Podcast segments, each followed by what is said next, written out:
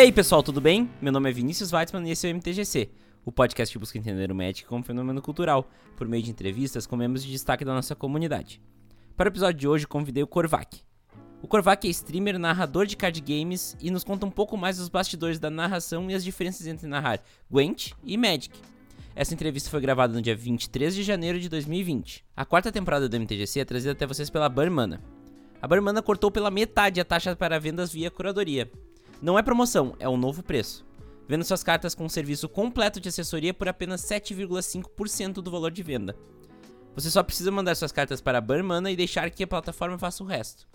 Mas se estiver disposto a fazer o trabalho, você pode divulgar suas cartas pela venda direta da Barmana.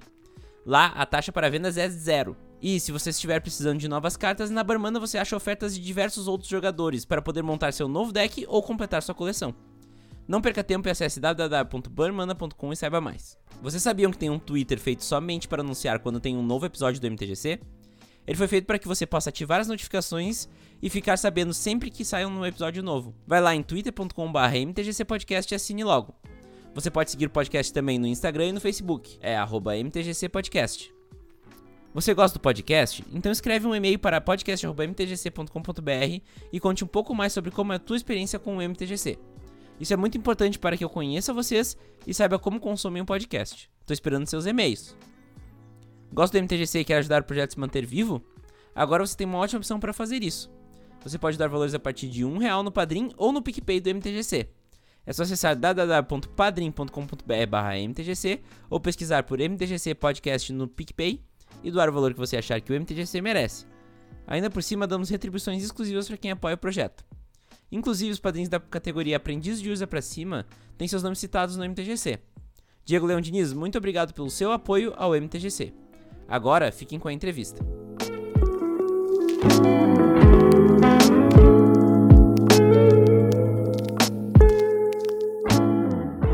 Boa tarde, Corvac. Seja bem-vindo ao MTGC. Muito obrigado por aceitar o convite e disponibilizar o teu tempo para nossa conversa. Muito boa tarde, Vini. Muito boa tarde a todos os ouvintes. É sempre um prazer falar contigo. Idem.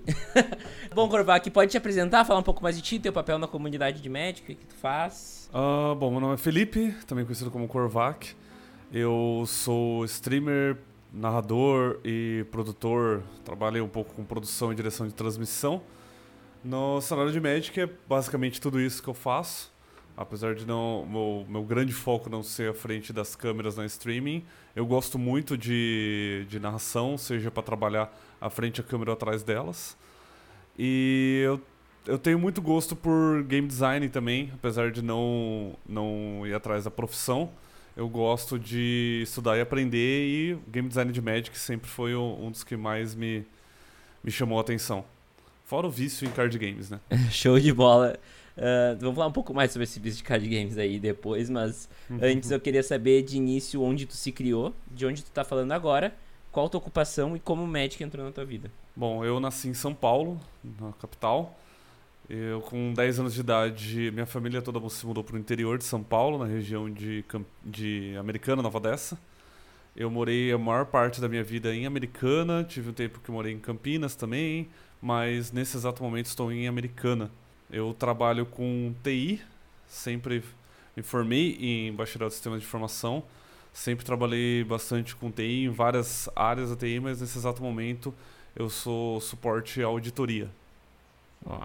então, eu gosto dessa pergunta porque a gente vê, né, a gente relaciona um pouco as coisas que a pessoa faz no Magic com com o seu dia a dia, mas uh, uhum. como é que o Magic entrou na tua vida? Cara, a primeira vez que eu me lembro de ter colocado a mão em cartas de Magic foi mais ou menos 96, 97.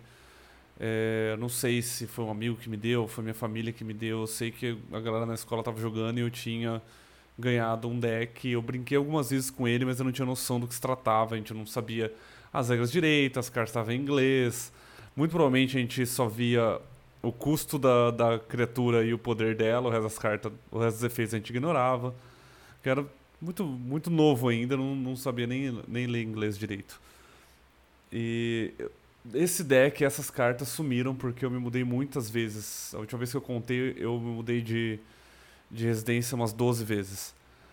Então essas cartas se perderam no, no limbo, mas em mais ou menos 2002, 2003 eu voltei a jogar casualmente ainda, não, não, não sabia nem que Magic tinha um cenário competitivo até eu ver numa Dragão Brasil o senhor Carlos Romão como campeão mundial e aquilo meio que mudou minha visão drasticamente pelo Magic e eu queria aprender mais, mas eu só realmente comecei a investir tempo para aprender Magic, para jogar Magic, quando eu realmente arrumei um emprego e tinha meu, meu próprio dinheiro, porque cartinhas nunca foram muito baratas, né? E minha mãe não gostava de, de, com, de comprar elas para mim.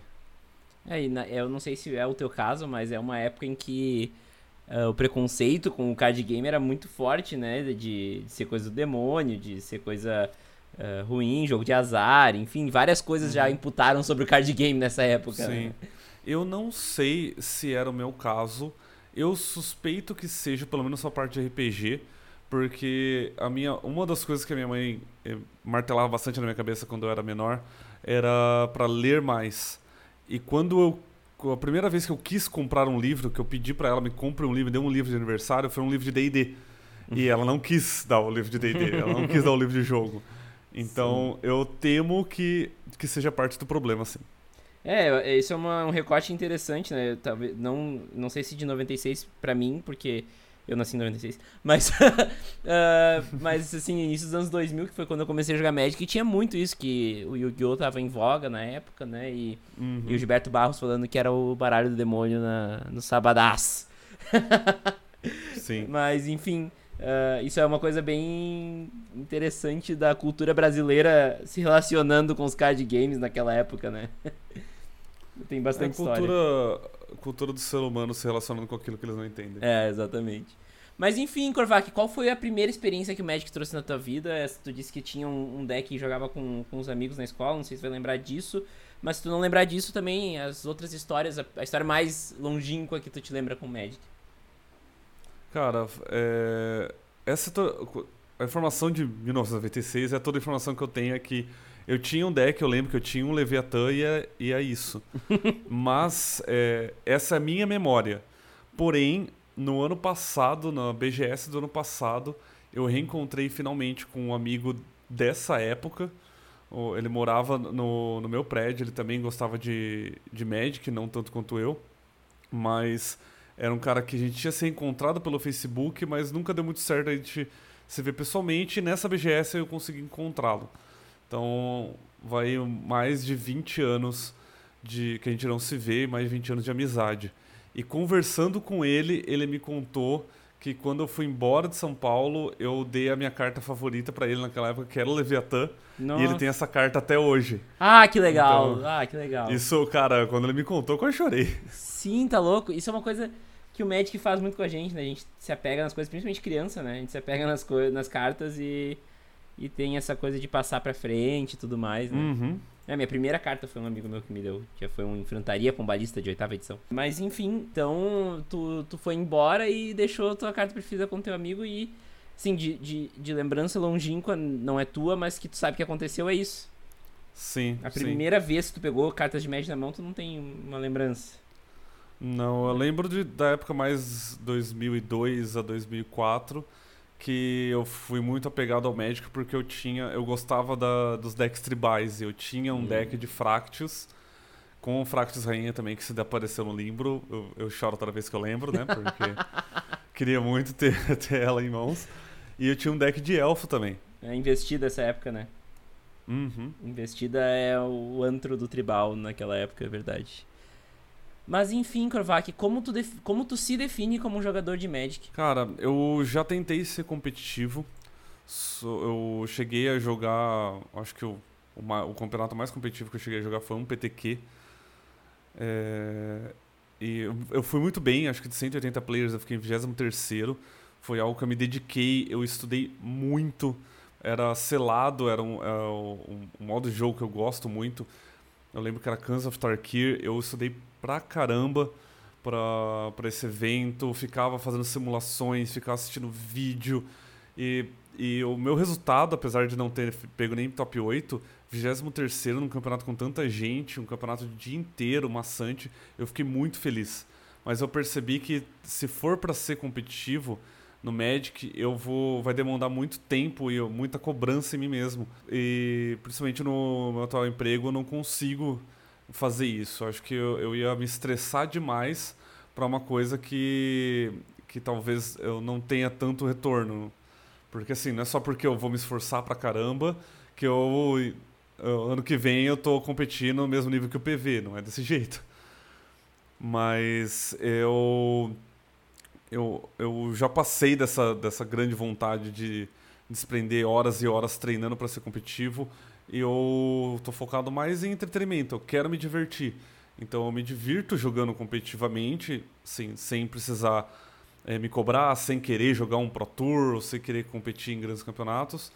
Jogando casualmente, um Commander, um mesão, ou só alguma coisa de brincadeira e na, nas lives também. Então, o que, eu, o que eu busco principalmente no Magic é me divertir, é dar risada e estar com amigos. E deixa eu te perguntar, quanto por, quantos por cento de culpa eu tenho no teu Commander? Cara, 100% de culpa no, você tem no meu Commander. Porque eu não queria montar um Commander, porque eu sabia que eu sabia que uma vez que eu entrasse nesse buraco, eu não ia sair mais.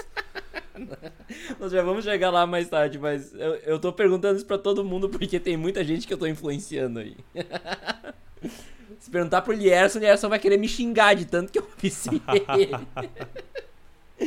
Mas enfim, uh, o que o Magic significa para ti hoje? Cara, o Magic significa tanta coisa, porque antes do Magic Arena, quando eu comecei a trazer o Magic para minha live streaming, para minha criação de conteúdo, para o meu trabalho como como narrador, com transmissões, eu não conhecia ninguém, não conhecia você, não conhecia ninguém da comunidade. E passou-se um ano, eu conheci pessoas incríveis, de várias culturas, várias habilidades, várias histórias. Como você mesmo perguntou com que eu trabalho, eu acho super legal chegar a pessoa, tô jogando, tô conhecendo, você faz vídeo pro YouTube, mas pô, você não vive disso, você vive do que? Ah, eu trabalho com isso, trabalho com aquilo, vim da onde? A galera como o Thiago e a Turba, que vieram do Rio de Janeiro para São Paulo e estão trabalhando com médico. O Thiago, principalmente, veio com, com a ideia de, de trabalhar cada vez mais com, com o Magic.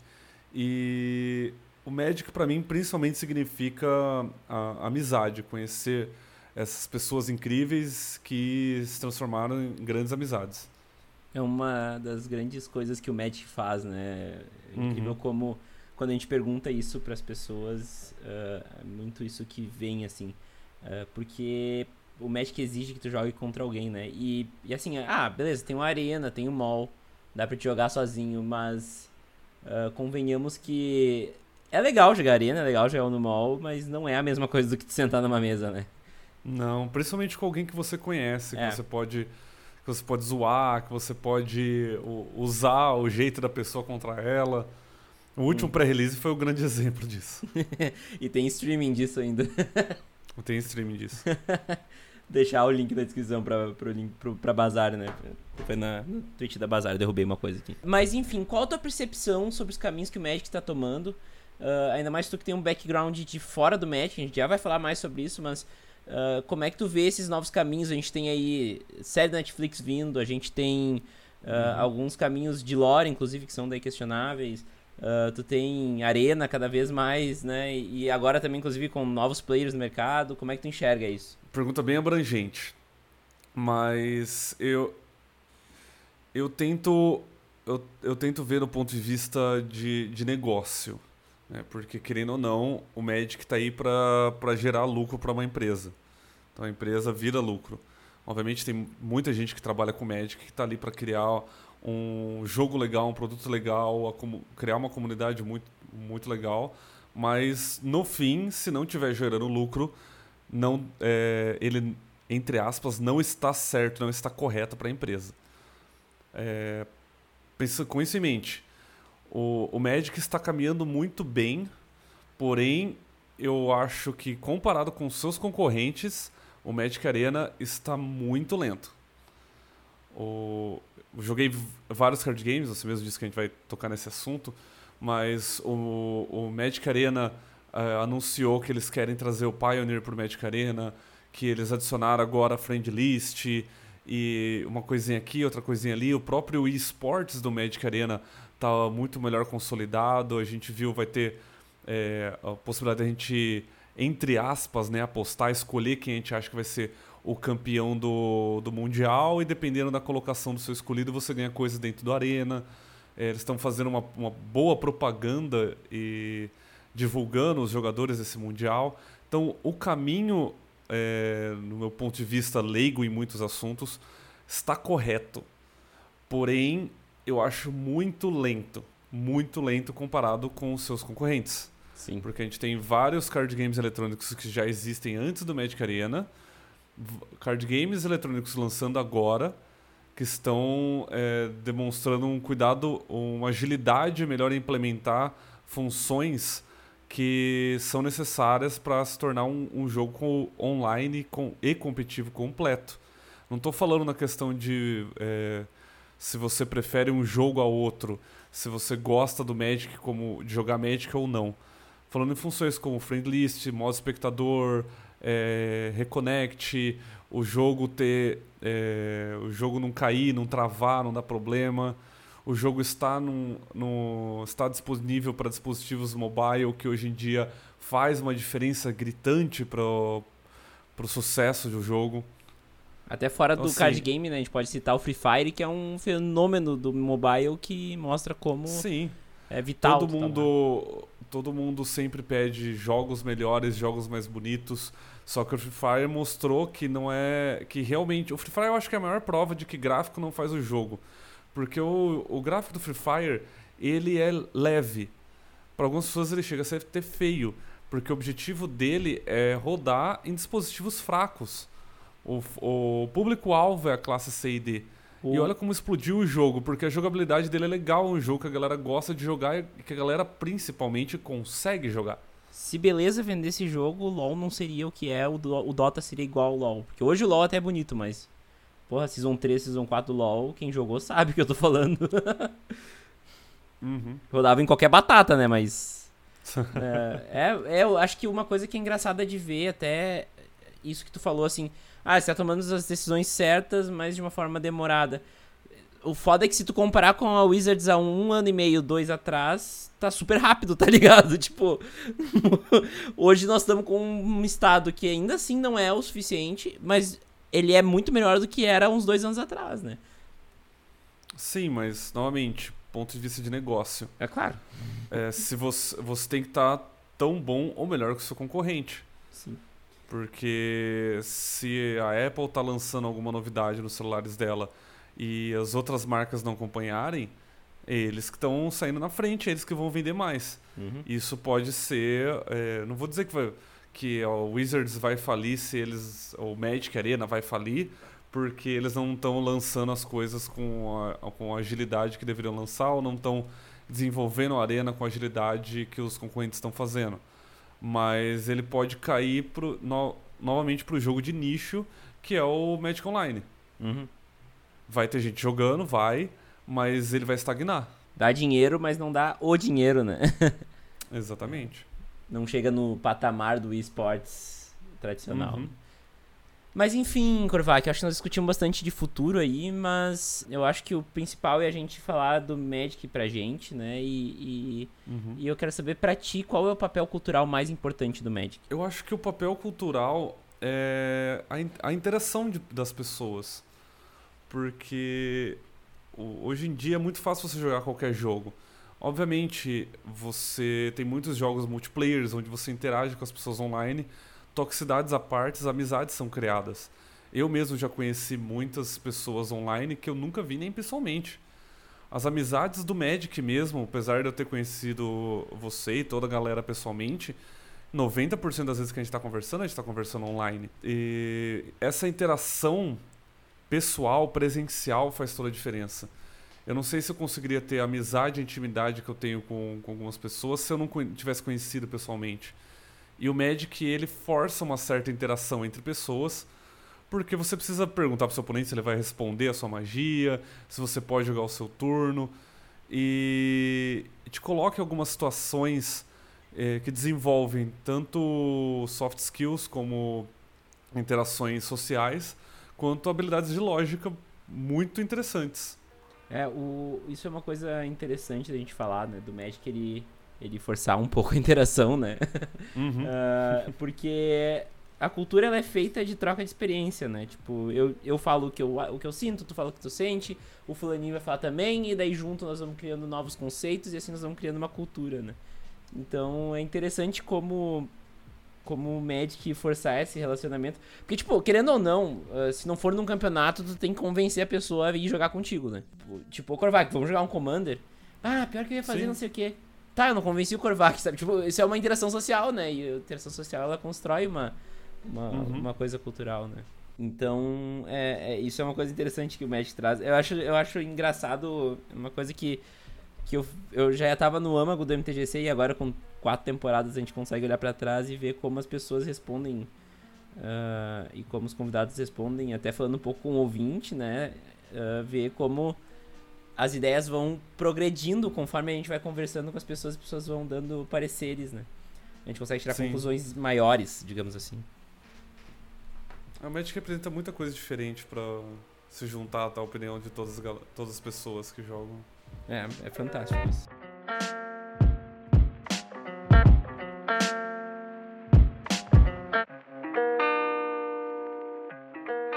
Mas enfim, Korvac, vamos pra um bate-bola, jogo rápido de assuntos mais técnicos do jogo. Ahn, eu pergunto, tu responde e só vamos. Pode também aumentar, tá? Não precisa ser só uma resposta grossa. Mas ah, qual a tua cor preferida? Vermelho. E com qual cor ou cores tu juntaria essa tua cor preferida? Izete. Azul e vermelho. Ah, eu, eu desconfio que isso tenha afetado o teu comando. Será? tu, tem, tu tem uma carta que seja a tua carta preferida? Raio. Raio. Ah, o cara que diz vermelho na cor preferida. Mas, óbvio, né? Não, mas é, não, não é simplesmente por raio representar o vermelho, que até o raio é vermelho no- em alguns desenhos, né? Uhum. Mas é uma, é uma das poucas cartas que eu lembro lá de 1900 e bolinha. É uma carta que sempre este, eu sempre tive al- algum raio eh, envolvido. E é uma carta que faz muita coisa. Uhum. Apesar de estar escrito apenas 3 de dano, é qualquer alvo. É removal, é, é dano, pressão na vida, né? Aceleração do jogo. É combate trick, É, vá, combate trick, é verdade. Mas qual é o teu formato preferido e por quê? draft. Eu gosto muito de draft. É, limitado no geral, eu, eu gosto bastante. Mas o, o draft é o meu formato favorito. Porque você sempre está montando uma coisa nova. Às vezes, até conhecer os seus oponentes pode te dar uma vantagem na- nas decisões do draft. E você tem que é, conhecer a coleção, é, conhecer de deck building. Cara, eu, eu, eu me apaixono pelo draft. Se eu puder, jogava bastante, mas é, é, é o formato um pouquinho mais caro para jogar na lojinha. Aí tá um belo, uma bela adição do Arena, né? Porque ficou bem mais fácil, né? Veja bem, eu deixa, eu- deixa eu responder uma pergunta de, de uma forma mais clara. Eu Aham. gosto de draft com pessoas. Tá, então já explicou. O draft do Arena eu gosto, porém me frustra muito ter que draftar contra robôs. E é, nesse momento que, que, que a gente está fazendo, gravando esse, esse podcast, se não me engano, foi essa semana que o, o Thiago estava jogando um draft e ele ficou extremamente nervoso. Eu sei que o Thiago já pistola, o Thiago de Era Planalto já pistola demais, mas dessa vez ele ficou extremamente nervoso e eu dou razão para ele, porque as cartas que saíram no draft do oponente dele é o tipo de coisa que dificilmente aconteceria jogando com outras sete pessoas. É, tem gente que inclusive se esforça pra aprender os, os, os comportamentos do bot e, e explorar eles, né? Sim? É, incrível. E, e assim, é, até vou dando, dando minha opinião, que não é bem o lugar, mas já que entramos nesse assunto, é, eu gosto do fato de ser mais fácil de jogar draft, porque eu também adoro draft, mas concordo com o fato de que, bah, é foda.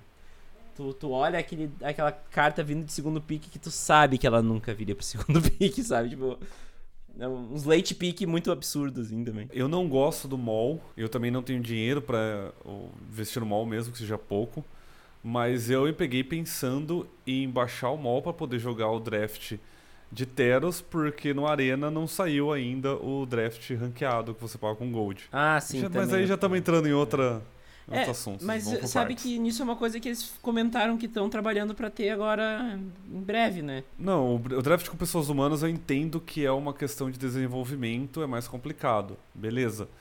Novamente, volto à questão de estar demorando demais, mas beleza, desenvolvimento. O que me frustrou muito, tem o pré-release no fim de semana, ela lança no Arena, já posso usar no Arena, só que o draft ranqueado, porque o draft tradicional, além de você não poder pagar com gold, ele não conta pra ranking.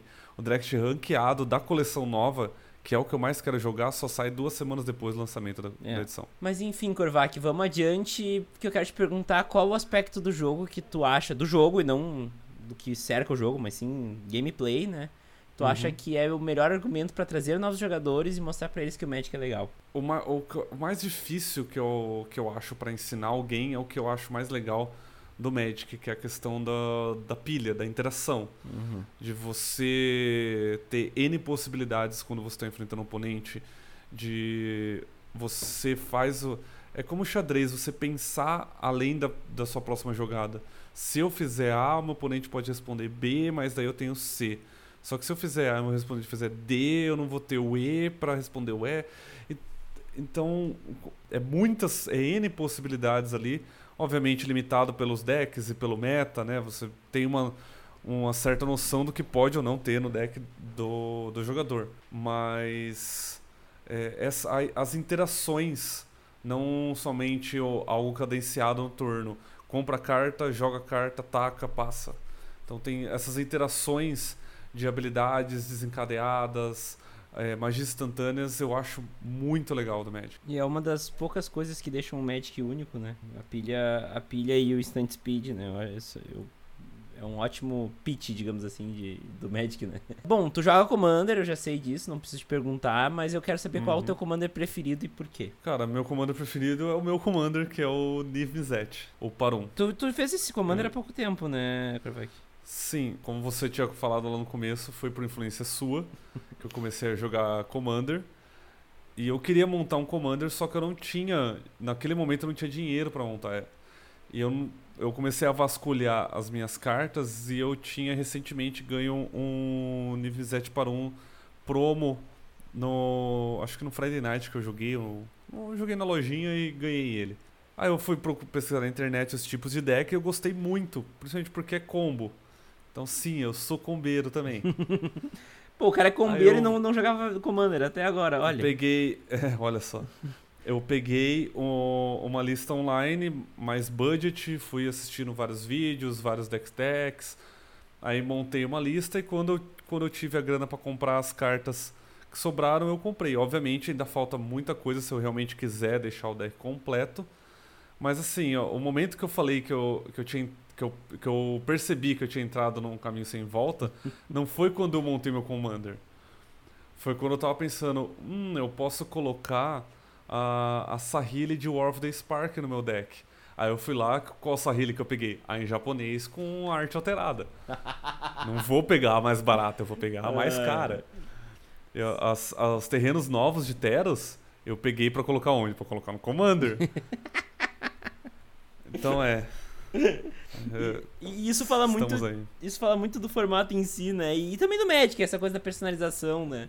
Uhum. De tu poder fazer o teu Niv Mizzet, né? Não é o Niv Mizzet É, qualquer. eu já, eu já fiquei bem chateado quando eu joguei contra a Bianca, do Life's Magic, e ela mostrou pra mim o deck de Sakura Card Captors. e aí eu falei, não, esse- eu não, eu preciso de algo desse nível, assim não dá. Ai, ai, isso é. A, a, a, a Bianca é, é outro nível o negócio. A Elash Uhum. Norn dela é, é a versão de juiz, aquela que é toda inflexiana, né? É, eu sei. Mas eu acho que isso é uma coisa linda também do Commander, né? Porque ele deixa tu jogar. todo- O Magic em geral, né? Ele deixa tu jogar do jeito mais barato, ele deixa tu jogar do jeito mais personalizado. E daí vai, vai dar a cabeça por trás do deck, né? Exatamente. Até aproveitando que tu é recente no, no formato, qual foi tua percepção sobre o formato e o que mais te apegou no formato? Eu acho que a minha primeira percepção foi péssima, pra falar a verdade.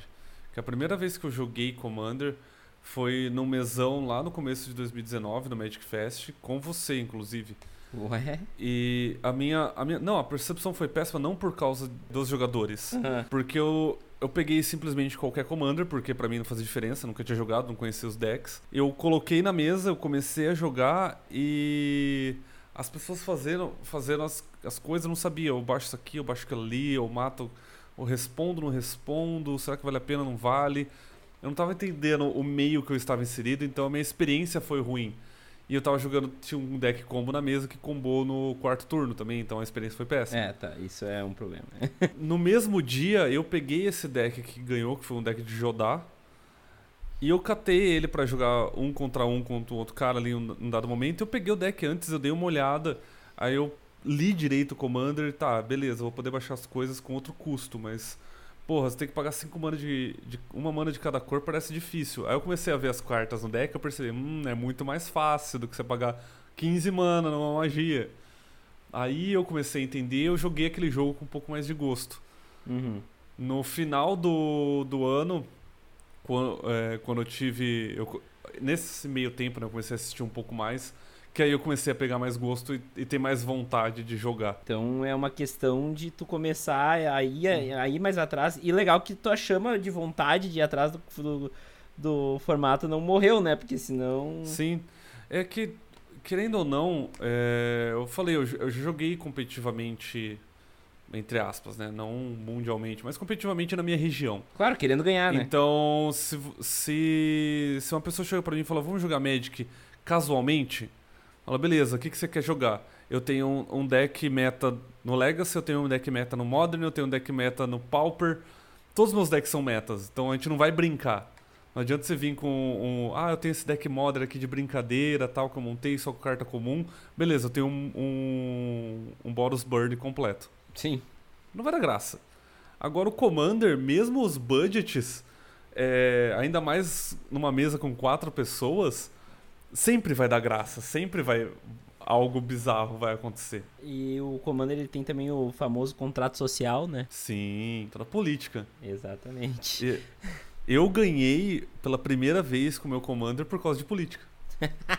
eu convenci a única pessoa que podia me matar a não me matar. Às vezes, isso aí às vezes afasta as pessoas do, do Commander, né? Mas na real, isso é uma coisa que eu até gosto de falar assim. É, um, é uma coisa legal tu fazer a política do mesão? É mas não necessariamente é não, não é necessário, né? É, é uma coisa legal, mas tu consegue jogar sem ter isso, com certeza. Mas se, se você não quiser fazer política, você vai estar atacando quem você quiser, ué. Ah, mas uma chantagemzinha ali na mesa, tipo, ah, se tu fizer isso aí, eu não te ataco.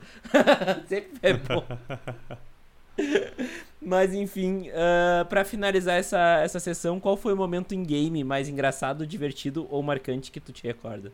É um momento marcante para mim, mas se a pessoa que estava do outro lado da mesa estiver ouvindo esse podcast, me desculpe. Porque eu, antes de banirem o Crunk Clan Ironworks, eu tinha um deck de eggs. Nossa. E o deck de eggs no Modern, ele, ele é combo. Só que é, tem grande chance de não funcionar o combo. Então às vezes você tá jogando por 20 minutos no seu quarto turno para só passar pro oponente e não fazer mais nada. Eu eu não lembro exatamente o ano, mas eu sei que teve um evento no primeiro semestre e no segundo semestre em Campinas. E os dois eventos eu joguei com o deck de eggs. E na primeira rodada eu peguei o mesmo cara. Na primeira vez o cara não conhecia o deck, então ele ficou até interessado. E eu ganhei o segundo jogo depois de meia hora combando. E na segunda vez o cara que a gente foi jogar, ele ficou bem bravo, bem puto que eu tava jogando o mesmo deck. no segundo jogo ele me ligou a três procurando side, não via mais terreno. Eu demorei 15 turnos para conseguir combar e eu ainda combei e ganhei. E ele saiu do campeonato e foi embora. Putz. é, faz parte, Acontece, né? Acontece, faz parte, faz parte. Esse é um dos momentos engraçados. Sim. Engraçado pra ti, né? Você perguntou pra mim, ué. Eu sempre lembro, eu falo assim, ah, tá jogando Jags. Eu sempre lembro da cara do Yu Watanabe na final da, do Pro Tour Return to Ravnica, olhando o Sifka combar no, no eggs dele. Que, que o Watanabe, ele, ele, escora a mão, assim, a, a cabeça assim na mão e fica olhando ele, o, o, o Sifka combar, inclusive. Vale a pena procurar ah. esse, esse momento marcante da história do Magic. Ai, ai.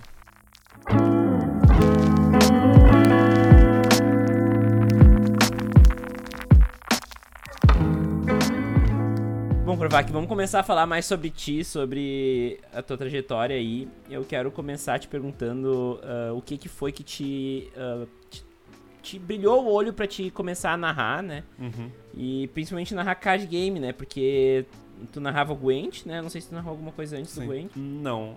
Eu comecei a streamar em 2016. Só que não tava dando muito certo. Eu, comece... eu quis começar com um jogo que tava começando para eu tentar crescer junto com o jogo. E eu comecei com o Spellweaver. Hum. Só que deu alguns problemas com. Inclusive com a empresa. E eu me afastei do jogo. Tentei jogar alguns jogos de ação, mas eu sou torto pra tudo. Não deu muito certo. E um amigo meu que jogava, o, o jogou bastante o, o The Witcher. Ele falou: ah, a empresa vai lançar o Gwent Card Game, porque o Gwent é um minigame dentro do The Witcher 3. Porra, vi que você gosta de card game, dá uma olhada. E eu consegui começar desde o beta fechado. E eu joguei bastante o Gwent, eu gostei bastante. Um jogo bem, de, bem diferente, né? Ele muda bastante o paradigma de card games. Foi, foi, eles anunciaram os esportes dele, né? Eles iam ter cinco grandes campeonatos e mais um mundial. E nesse primeiro grande campeonato, algo me deu na cabeça de falar, mano, eu não sou um pro player, não tenho nem tempo pra, me dedicar para se tornar um pro player, mas eu poderia narrar isso aí. Eu já acompanhava a narração de esportes, principalmente League of Legends. Falei, poxa, eu sempre gostei, tá aí uma oportunidade. Eu consegui que a empresa me permitisse narrar. E foi aí que eu comecei, narrando um campeonato de 11 horas, só eu e o comentarista, sem parar. Nossa. Fico, obviamente, ficou ruim, ficou meio torto, mas foi uma experiência muito legal. A comunidade gostou que a gente estava trazendo o, o evento em português, a gente estava traduzindo as entrevistas. E eu, eu gostei da coisa. Falei, pô, eu posso continuar fazendo isso, isso aí é legal. E eu conversei com a empresa e falei, pô, toda vez que for ter um campeonato, eu gostaria de fazer a retransmissão em português e eles permitiram. Graças a isso e a um grande amigo meu, Guentar, abraço Guentar, eu, eles fizeram um campeonato brasileiro e me buscaram, falaram, ó, a gente já tem um narrador, a gente precisa de alguém comentarista. Você é alguém que quer fazer isso, conhece o jogo e já tem um pouco de experiência. E aí eu fui contratado para realmente é, comentar a Gwent profissionalmente. Eu fui lá para São Paulo, eu trabalhei dentro de estúdio profissional, com diretor, aprendi muita coisa com aquela galera. É, mantenho contato com essa galera até hoje. E foi que eu comecei. Quando o, o meu narrador saiu do, do cenário de Gwent, eu assumi como narrador. Chamei o Gwentar para ser o meu comentarista. E a gente ficou até parar as retransmissões de Gwent. Nesse meio tempo saiu o Magic Arena. Como já estava trabalhando com transmissões do Gwent, a hora que saiu o Magic Arena juntou o útil ao agradável. Eu gosto de card game, eu gosto de Magic, agora tem um, um digital. Quero trabalhar com transmissão disso. Eu fui atrás desde o primeiro momento. Eu lembro que nós fizemos uma live no, no final do Cardemia, né? Que a gente uhum. falou que era para ser o, o, a abertura do, do Magic Arena, né? E, e era um World Access, eu acho e no fim deu problema e tal. Eu lembro que eu participei e eu te conheci lá nessa, nesse dia, né? Sim, é, deu, deu várias coisas erradas. Mas no fim a gente jogou Gartic. Isso, a gente jogou Gartic e foi legal pra caralho. Foi bem legal mesmo. Isso, isso é uma coisa que você podia fazer de novo, né? Vamos fazer, opa. Mas, assim, tu veio desse meio do, do Gwent, tu chegou a trabalhar contratado pela empresa. Uh, mas qual é a principal diferença entre essa época, né, que tu narrava Gwent e agora uhum. que teu conteúdo tá mais focado em Magic, tu tá fazendo stream de Magic, tá narrando os eventos da Bazar também, né? Então, como é que o, o Latam foi, tu participou, enfim, uhum. como é que é essa transição? E digo mais, qual é a principal diferença, né? E, e por que que tu ainda não, não, não, por exemplo, por que a gente ainda não tem uma narração oficial de Magic no Brasil? Tá. Várias perguntas, vamos Sim. por partes. Primeiro, eu me empolgo. uma correção. Eu não fui contratado pela empresa foi todos os trabalhos de freelancer. Isso é bem comum no, nos esportes. Mesmo às vezes, é, mesmo eu sendo o narrador oficial de Gwent, eu não era contratado deles. Todos os eventos eles me chamavam, eu tinha uma certa prioridade aí, principalmente porque era a pessoa que já tinha experiência, então era muito mais fácil contratar o Korvac do que Uhum. treinar um cara novo. É, mas eu nunca fui, é, nunca tive carteira assinada, foi É. todos o trampos freelance e no Magic também, funcionando da mesma forma. Ah, cara, a grande diferença do, de, de todas as transmissões que eu fiz do Magic comparado com a transmissão que eu fiz do Gwent é, é que no Magic eu não estou fazendo para Wizards. Uhum. O Magic normalmente é alguma loja, algum canal, ou às vezes até o, o meu canal, que a gente está fazendo a transmissão do, de um evento ou retransmissão de um evento lá fora, como foi a questão dos Mythic Championships. E como não é a empresa que está que tá contratando, que está fazendo, ah, a grana é curta, o budget é baixo. Então, na época do Gwent, a, a qualidade e a seriedade da transmissão era bem mais alta. Fora Uhum. o fato que era dentro de um estúdio profissional para isso. No Magic eu ainda não, não tive essa experiência. A- até antes do Arena eu percebia que era o normal do Magic, da Wizards toda. Porque as transmissões dos GPs, quando ainda tinham, ela... ela eram profissionais até certo ponto. Dava para melhorar muita coisa ali sem precisar investir muito. Sim. E eles não costumavam fazer e isso reflete na comunidade como um todo. É, eu, acho até meio gritante, assim, quando tu olha os outros esportes, né? Se o, e o Magic tem pretensão de ser esporte, né? Não precisa ir muito longe, só um, um Hearthstone da vida, um... Se for falar de LoL, Sim. é bizarro já, né? Porque a estrutura regional do LoL no Brasil é bizarra, né? Mas um Hearthstone da vida já tem mais estrutura, né? Eu Acho que o que acontece aí, que a Wizards eu, aparentemente percebeu e está trabalhando para melhorar, é que, primeiro, quem jogava Magic antes do Magic Arena não é o público-alvo das- da maioria das transmissões. É. Essa galera é uma galera mais velha, uma galera que está acostumada com Magic físico. A hora que tem um campeonato físico até vai, mas a hora que tem um, um campeonato no Magic Arena, o público-alvo não é, não é o pessoal que é, joga, joga o Magic físico. Não que você não possa assistir, não que você não possa gostar. Mas eu percebi muitas críticas do pessoal do Magic físico para o Magic Arena, para transmissões. E, cara, o jogo está sendo feito para massa, para mais pessoas jogarem, para mais pessoas virem conhecer o Magic. E tá acontecendo, tem muita gente jogando Magic Arena. E o número tem que aumentar, porque não adianta nada, por exemplo, o, o- loja qualquer, quero fazer retransmissão do Mythic Championship ou vou fazer um campeonato meu como o Latam e vou transmitir todos os jogos daqui. Pô, o investimento disso é muito alto, muito, muito, muito alto. Fazer uma transição profissional é caro. Seja você comprando os equipamentos e contratando pessoal, ou contratando um estúdio profissional. É muito caro. Para um retorno que pode demorar a vir. Porque as transmissões brasileiras, elas ainda têm muito pouco viewer. E quanto mais pessoas assistindo, melhor é para você conseguir um patrocínio. E como a empresa não investe e, pelo, e até o momento não tem interesse de ve- investir em transmissões em outras línguas, é, a gente vai ficar à mercê do, do público, né? Então, você que está escutando que gostaria de ver essas transmissões em português no Brasil, seja de campeonato nacional ou retransmissão de campeonatos americanos, assista. Assista a galera que está fazendo agora. Porque a gente está tentando. É, inclusive, é, dá preferência quando tá vendo o Mythic Championship em ver um canal em português, né? Uhum. Tem, tem bastante gente fazendo aí. Mas, enfim, eu quero passar um pouco desse assunto e falar um pouco mais sobre o já citado e finado Cardemia, né? Que foi onde eu, eu te conheci, né? Que foi o teu, o teu canal de, de vários card games, né? Essa era a premissa do negócio. É, foi, foi uma, um projeto ambicioso até demais. e a falta de tempo. Foi, foi um projeto que eu fiz junto com o Guentar. Gosto muito dele, eu sei, a, gente, é- a gente é muito amigo, mas não funcionou o- a metodologia dele, nem a minha metodologia. Não tava, não tava dando certo para nenhum dos dois, nem pro canal. Por isso ele simplesmente parou e morreu. Ele mas passa, morreu, mas passa bem. é, mas eh, eu acho que ele fala muito sobre o teu amor aos card games, né, Korvac? Tu tem, Uhum. tu tem essa coisa pelos card games, não é o Magic, não é o Gwent, não é nem. É, é- é o gênero, né? Ah, e, Sim, então, eu gosto de card game, eu gosto de board games, bastante. pode explicar um pouquinho mais sobre o que foi o Cardemia, o Cardemia, né? Cardemia, não sei como é que como você falava.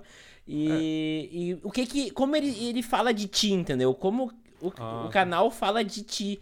E até do Guentar, mas enfim, nós estamos falando de ti agora, né? O que que, o que, que evidencia do Korvac ah, essa tentativa, esse projeto ambicioso? Era uma tentativa de viver de card game. Eu queria cobrir todos os card games. Eu queria ter um, um lugar onde qualquer pessoa procurasse para aprender um card game novo ou ver a review. Uma pessoa que joga Hearthstone, saiu Legend of Runeterra, será que é bom, será que não é? E, e ter um canal com isso. E obviamente, principalmente com um trabalho das, das 9 às 6, não dá para fazer muita coisa para um, card, um jogo, quanto mais inúmeros. E foi, foi por isso que eu, que eu envolvi o Guentar, a gente estava tentando envolver outras pessoas, mas a ideia era justamente tentar cobrir todos os card games, ter conteúdo para todos os card games, é, fazer campeonatos do, de todos os card games, pelo menos dos mais famosos, os menos famosos a gente só joga. É esse, esse gosto mesmo. Se eu, se eu pudesse, não, não preciso mais trabalhar, sei lá, tô ganhando a Mega Sena. Muito provavelmente durante o dia eu ia estar jogando vários card games diferentes. De fato, de fato. Eu só jogo Magic hoje, só Magic, né? Porque não tem tempo para jogar OUS, porque... Eu, eu, eu até era uma coisa, eu te pergunto do Cardemia, porque eu, eu me identifiquei muito com a ideia do projeto, né? Porque uhum. eu voltei a jogar Magic em 2011, eu tava parado desde 2007, porque não tinha mais na minha cidade, porque eu queria voltar a jogar card games e não Magic, né? No fim eu fiquei só com Magic, mas eu joguei naquela época, eu acho que foi Yu-Gi-Oh!, Pokémon, Magic, e eu acho que tinha mais alguma coisa que eu joguei, Battle Sims, talvez, quando, quando saiu e tal. Eu joguei Pokémon, Yu-Gi-Oh!, Magic... É... Daí eu joguei Hearthstone no Beta. Shadowverse, Elder Scroll... O Tess Legends. O Hearthstone, o Tess... O Spellweaver... Nossa. O de Vampiro também, que é muito bom. Esse eu sempre ouvi falar e nunca joguei. Soul Forge também, que é muito ruim. E jogos de baralho, truco, poker, claro. buraco, porco. Tá, tu já jogou truco Galdério? Não. Tá, nós vamos jogar truco Galdério também na, Ok. no. É bem diferente. Estou interessado. É bem diferente. uh, mas enfim, com, qual é a diferença de narrar Magic para narrar os outros card games que você já narrou? E, e quais são os principais desafios narrando Magic? narrar Magic Gwent é bem diferente. Porque no Gwent, para quem não conhece, uma das ideias é que você não tem mana, você tem acesso em média aí umas 10 cartas na sua mão, e você pode jogar qualquer uma delas, só que apenas uma delas. Então, diferente do Magic, que você vai começar com 7 cartas na mão, você não pode jogar todas elas no primeiro turno. A não ser que seja um deck bem combo no Legacy, mas aí, você entendeu a ideia. Então, as possibilidades no Gwent são sempre todas no começo do jogo. e aquilo ia diminuindo com o tempo. Então, no começo do jogo, no momento que a gente está falando dos decks dos jogadores no pré-jogo, a gente já tem que lembrar: olha, nessa matchup, ele precisa dessa carta aqui na mão dele. Ele vai buscar essa carta na primeira rodada. Essa carta aqui tem que ficar pro late game. E a hora que vai acabando o jogo, os jogadores têm 3, 4 cartas na mão já dá para prever quem ganhou às vezes. Falar, ó, não importa a ordem, esse jogador vai ganhar. Já dá para prever. Ou é, em, em, alguns raros casos, a ordem pode fazer diferença. Nesse momento, eu consigo dar emoção. Falar, cara, o cara tem três cartas na mão. Se ele jogar a carta 1 primeiro, ele ganhou. Se ele jogar a carta 2 ou 3, ele perdeu. Ele tem que prever o que o oponente tem, lembrar as cartas que estão sobrando, dar uma olhada na decklist. Então, é, você dá, você consegue dar mais aquela, dar mais ênfase só que as, as informações são limitadas. Então o próprio jogador, ele, ele vai sobrar no deck do oponente, sei lá, três cartas, tem outras três na mão do oponente. Então, se tem uma dessas seis cartas é o que faz diferença, ele já é fácil você fazer a porcentagem de risco e o que vale ou não vale a pena você jogar. No Magic é justamente o contrário. Quando você começa, é, se for, sei lá, dois decks control, é terreno, vai, terreno, vai. Então o começo do jogo é extremamente boring.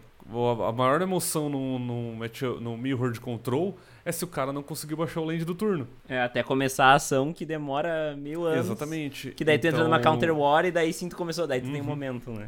Conforme você vai é, adentrando mais o jogo, vai passando mais tempo, vai tendo acesso a mais mana, aos combos, às sinergias do deck, é, aí começa a abrangir as possibilidades dos jogadores e achar o ponto do, da ênfase é que, é, que é muito complicado em todo card game, mas em específico no Magic. Porque não adianta nada você. Ah, ele baixou o banto no meu dedo, ele baixou o banto, lá, lá, baixou o banto. Não, é, você fazer isso em momentos aleatórios é ruim. Você tem que fazer é, isso no momento correto, numa decisão muito boa, numa jogada muito boa, ou algo, às vezes, o jogador está numa situação muito complicada e eu e o comentarista começa a numerar o que ele pode fazer. Ele pode fazer A, B, C. A gente numera seis possibilidades. Ele faz uma sétima e a sétima era melhor. É o momento que a gente dá a emoção. Puta, a gente não viu isso. Olha só o que o cara viu. Olha só o que o cara pensou. E era realmente deu, é a melhor saída. Então já dá pra dar um pouco mais de emoção. Só que é, tem que tomar cuidado, porque a emoção pode ser ruim tanto para quem manja do jogo quanto para quem não manja. Porque pode simplesmente tornar confuso ou tornar meio meio babaca, meio estúpido.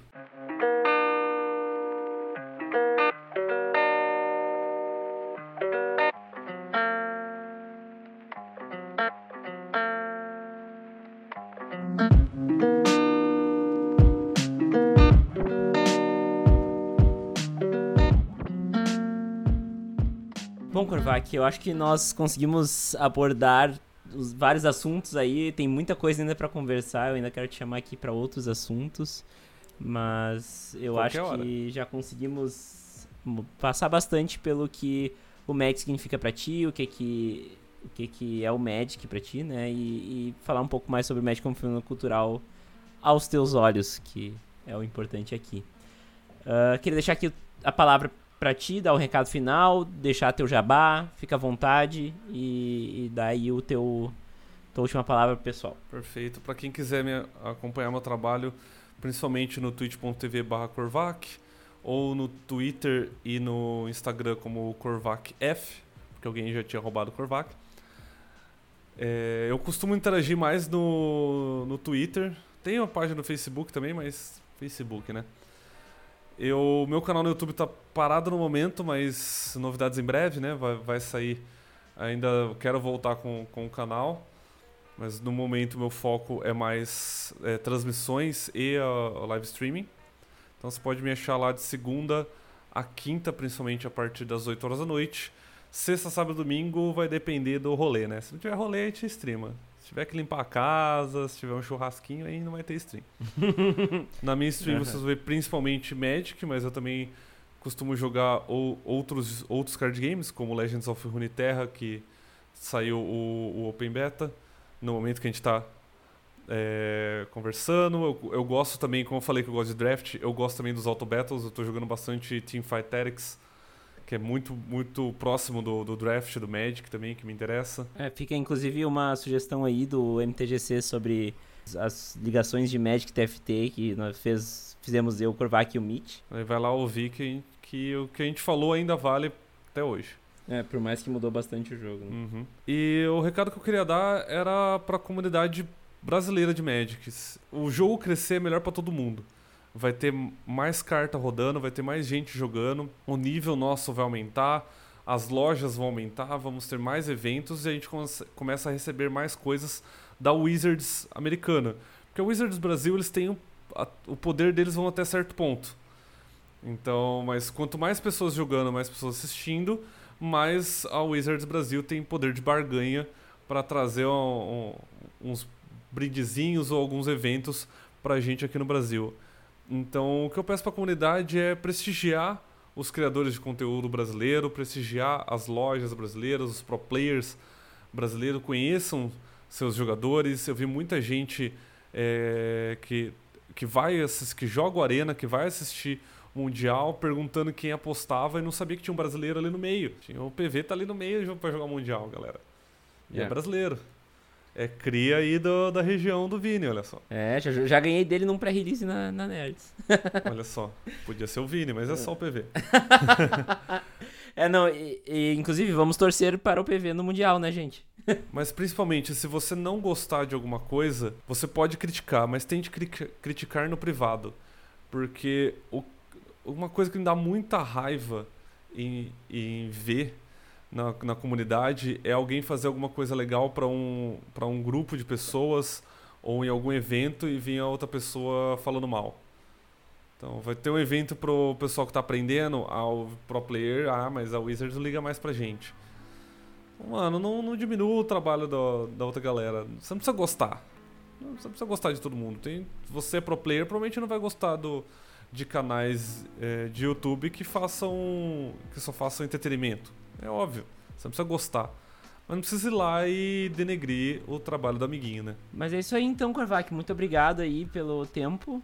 Uh, eu acho que nós temos um episódio muito rico aqui. Eu acho que essas, esses insights sobre narração são coisas que eu, eu nunca tinha pensado em como o clímax pode mudar de jogo para jogo. Quando a gente fala assim, parece que a gente fala assim, ah, deve ser difícil narrar card game porque não tem muita ação. E tu vai analisar, tipo, cada card game é uma coisa diferente tal. Isso é muito legal uhum. e eu te agradeço por ter trazido esse, essa visão. Uh, espero, espero te poder te trazer mais aí no MTGC. E por enquanto ficamos por aqui, né? E para quem fica aí até a semana que vem, um abraço e tchau!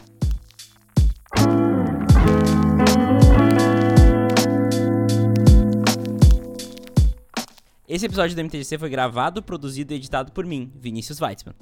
Tivemos a participação do Korvac e as trilhas do Felipe Martinelli, do canal Pura Essência no YouTube. A vinheta de abertura foi feita pelo Guilherme Barba.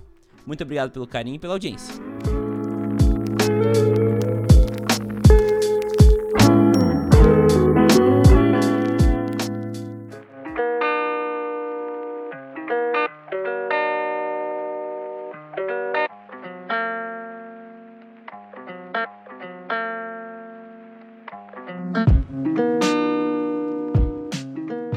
Gostou desse episódio do MTGC? De onde veio esse tem muito mais. Conheça todas as entrevistas e assuntos já abordados por aqui, pesquisando por MTGC no Spotify, no Deezer ou no seu agregador de podcasts preferido. Se você quiser ajudar o podcast a continuar existindo, acesse www.padrim.com.br mtgcpodcast ou pesquise por MTGC Podcast no PicPay para doar o valor que você achar que o MTGC merece. Vamos conversar? É só mandar um e-mail para podcast.mtgc.com.br. Me conte mais sobre o que você acha do MTGC e traga seu feedback. Ele é muito importante para o trabalho continuar melhorando. Siga o MTGC nas redes sociais, Instagram, Facebook e Twitter é arroba MTGC Podcast. No Twitter você também pode me achar no arroba Vini Weitzman. Links na descrição, porque meu sobrenome é complicado e eu entendo vocês. Muito obrigado pelo carinho e pela audiência. Até semana que vem e tchau!